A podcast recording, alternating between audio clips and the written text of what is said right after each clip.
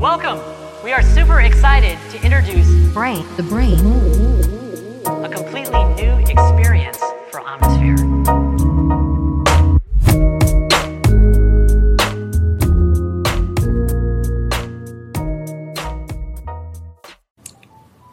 Hello les amis, bon retour dans les podcasts de l'antifragilité. C'est un plaisir de vous retrouver une nouvelle fois. Beaucoup de choses se passent actuellement dans bah, dans, dans, l'actualité. Hein. C'est sûr qu'aux quatre coins de la planète ça bouge. Et euh, ce terme bouger, hein, ce verbe, vous allez voir qu'il est choisi à dessein, puisque hier soir, euh, évidemment à la date où j'enregistre ce, podcast, c'est le 17 mars, donc le 16 mars, il y a eu un, énorme tremblement de terre à- au Japon. Euh, de magnitude 7 à l'épicentre apparemment, qui se situe au niveau de Fukushima. Donc on est vraiment dans la configuration que j'ai vécue moi en 2011, où, euh, où j'étais, euh, je vivais encore au Japon quand il y a eu le, le tremblement de terre qui a atteint la, évidemment, qui a fait un, un- provoqué un tsunami qui a atteint la centrale de, de Fukushima. Et donc ça me rappelle des grands souvenirs euh, puissants, beaucoup d'émotions, beaucoup de de sensation aussi de, tout perdre, hein, puisque à ce moment-là, c'était euh, c'était une période de ma jeunesse où j'étais à l'autre bout de la planète, je donnais tout pour mon travail, euh, j'étais loin de ma famille. Quand le tremblement de terre a eu lieu, euh, j'étais de passage à Tokyo, mais j'habitais dans le sud, un peu plus au sud du Japon, vers Nagoya. Et donc, on avec mon ami, on a été bloqué à Tokyo pendant plus de 24 heures. Surtout, on a passé la nuit dans le froid, puisque c'était, c'était en mars. Donc, il faisait bien froid à l'extérieur. Et évidemment, imaginez que 30 millions d'habitants, tout d'un coup, euh, se retrouvent dans l'incapacité de bouger, de prendre les transports en commun. Donc, tout le monde est dans les rues. L'agglomération de Tokyo, c'est plus de 30 millions d'habitants, mais c'est beaucoup plus si on compte les gens de, de- de passage qui viennent travailler pendant la journée et repartent chez eux en dehors de Tokyo le, soir, et bien là tout le monde était bloqué dans Tokyo.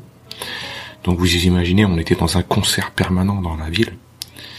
Et euh, ça m'a poussé à la réflexion de, certaines choses par rapport aussi à la guerre en, en Ukraine en ce moment. Euh, de la même manière, cette guerre en Ukraine, elle nous met face au fait que l'on pourrait tout perdre maintenant. Actuellement, on pourrait tout perdre. Tous les biens matériels on est euh, vraiment devant le fait que euh, ce conflit international pourrait dégénérer.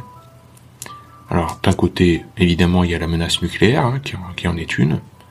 D'un autre côté, il y a aussi la menace économique, où la, la dévaluation de la monnaie pourrait être tellement forte que tous nos biens matériels et toute la monnaie que l'on a sur nos comptes en banque pourraient ne plus valoir rien du tout.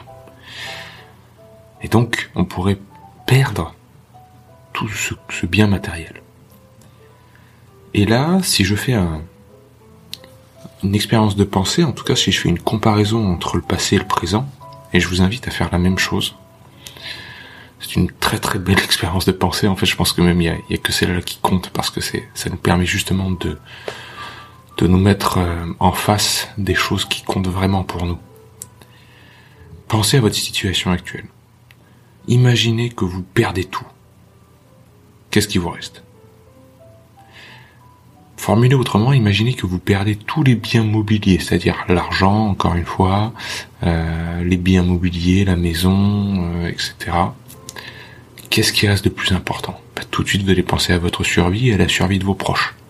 Donc on va se, se rabattre sur les choses essentielles, euh, un abri, la nourriture, l'eau, la santé. Euh, très concrètement euh, et très euh, côté pratique des choses. Est-ce, qu'est-ce que ça génère en vous, sous forme d'émotion? Comment vous vous sentez par rapport à ça? Est-ce que ça vous angoisse? Est-ce que ça vous perturbe énormément?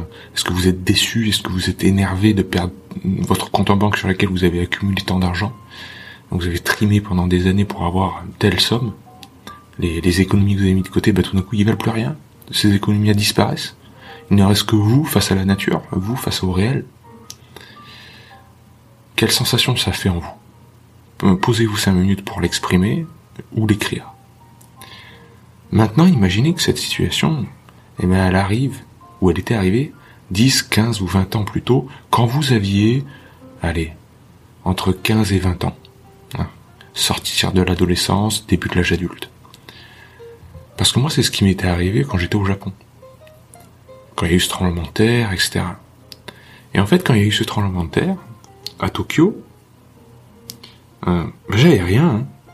J'avais rien. Moi, j'avais juste un, appartement euh, euh, que je louais à Suzuka, donc dans, une ville qui est au sud de Nagoya.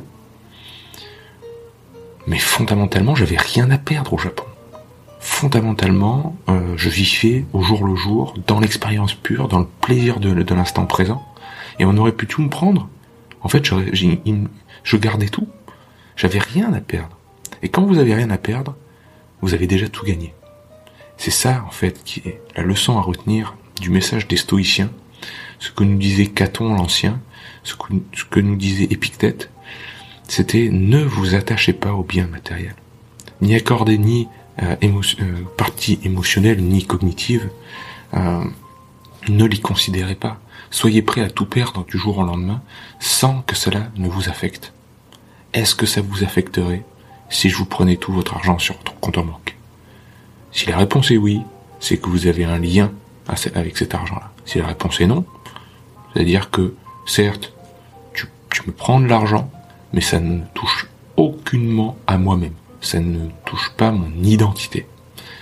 Et je pense que le plus gros défaut actuel, c'est qu'on mélange notre identité à notre image sociale, à notre photo sur Instagram, à notre argent sur le compte en banque, à notre position dans la, hiérarchie sociale, à ce que nous représentons, à l'étiquette que les gens nous donnent.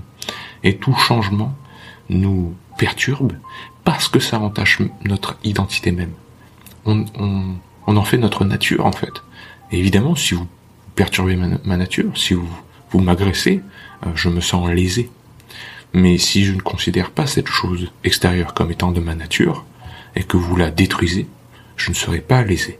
C'est ce message, cette leçon que nous laissent les, stoïciens en fait. Hein. eh bien là, c'est de la, même manière. Cette crise ukrainienne, avec tous les côtés néfastes qu'elle peut avoir sur nos vies quotidiennes, ça nous permet de nous projeter faire une expérience de pensée par rapport au fait de tout perdre.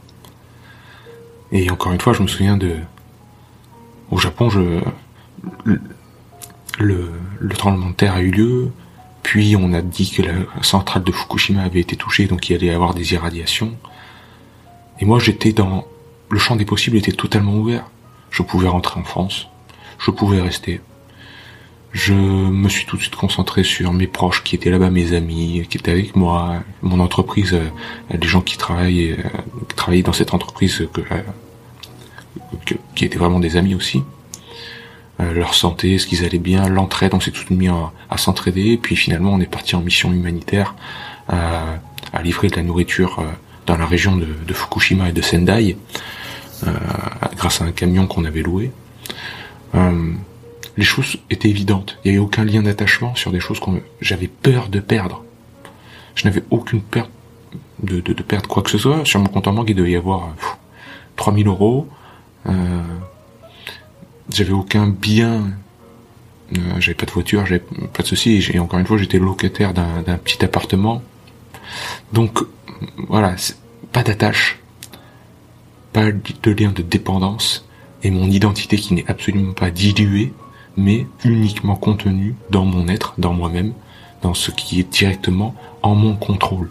Encore une fois, c'est toujours la doctrine des stoïciens, place ton attention essentiellement sur ce que tu peux contrôler. Et ce que tu peux contrôler, ce n'est ni les événements extérieurs, ni les objets extérieurs, c'est toi-même.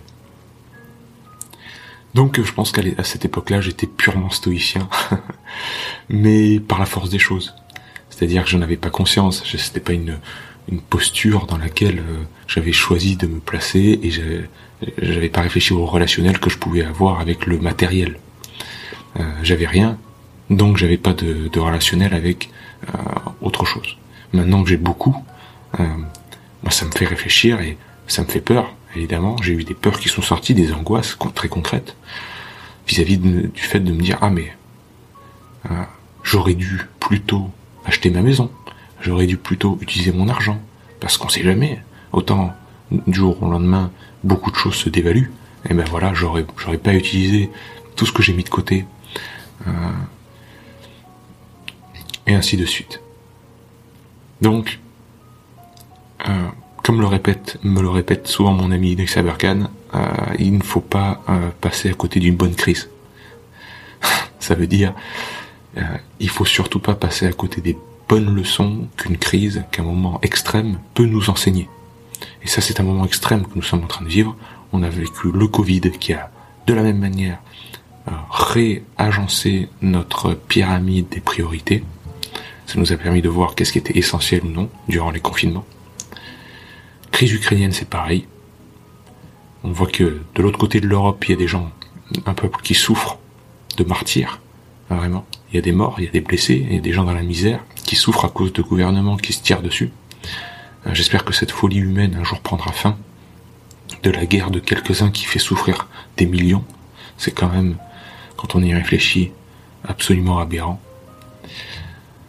Et eh bien tout ça, ces situations-là, elles doivent nous renvoyer à notre propre situation et nous dire, si j'étais dans la même situation, si les choses dérapaient, comment je pourrais réagir au mieux. Donc euh, ça nous fait prendre conscience de notre relation au matériel, notre relation aux autres, les relations avec les, gens qu'on aime, et notre niveau de préparation. Est-ce que je suis prêt demain à passer euh, dans cet état de fait? Est-ce que je suis prêt demain à euh, vivre une situation aussi dure? Ben oui ou non, à vous de voir. Et si c'est non, ben, petit à petit, il faut progresser vers cet état de préparation, ce renforcement, physique comme mental. Hein. Donc euh, je peux que vous encourager à travailler là-dessus. Voilà, c'était une petite réflexion, un, podcast court. Je sais pas, on a dû parler pendant 10 minutes. Mais j'avais envie de vous partager ça parce que c'est des réflexions qui, sortent actuellement et je peux voir à quel point il y a, un niveau d'angoisse aussi parmi nous, euh, dans, parmi les, nos contemporains avec qui l'on parle, même si je suis toujours effaré de voir euh, effaré dans le sens très neutre du terme, hein, c'est pas un jugement de valeur, mais de voir que la vie continue. C'est-à-dire on continue à, aller au café, on continue à dialoguer, moi je continue à aller à la salle de sport, etc., comme si de rien n'était, alors que d'un claquement de doigts, euh, d'une minute à l'autre, il pourrait se passer une chose catastrophique. Et euh, la situation pourrait changer du tout au tout. C'est euh, c'est lunaire comme on dit, c'est ça me semble complètement fou. Et, et le fait que personne ne s'en rende compte, personne n'y pense, en tout cas j'ai pas l'impression, me me plonge dans une forme d'abysse mental, tout simplement. Voilà. Bon les amis, je vous laisse là-dessus. Pas plus. La prochaine fois, on, traite d'un sujet un peu plus, euh, comment dire, véristique, en lien avec Vérisme TV, en lien avec la physiologie, en lien avec euh, euh, la psychologie j'ai pas mal de choses à vous dire puisque je fais beaucoup de recherches pour les cours du, du CNH, du CNH pardon, le Centre Naturopathie Hermès, vous savez mon école. Et euh, ça travaille dur sur la, les neurosciences parce que j'ai vraiment à cœur de vous transmettre des choses qui qui m'ont énormément aidé, qui m'ont énormément touché euh, il y a quelques années déjà, mais les formuler sous forme de cours et de cours vidéo, c'est vraiment une expérience qui est à part. Et euh, bah ça, je vais avoir le plaisir de vous transmettre dans un podcast. Donc ça va être cool. Allez, je vous laisse là-dessus. Prenez soin de vous, prenez soin de vos proches. Euh, réfléchissez aux liens que vous avez euh, aux choses matérielles et immatérielles. Euh, si vous avez besoin de l'écrire, écrivez-le. Faites des listes pour voir, juste pour voir où vous en êtes. Et, et prenez soin de vous. Bye bye.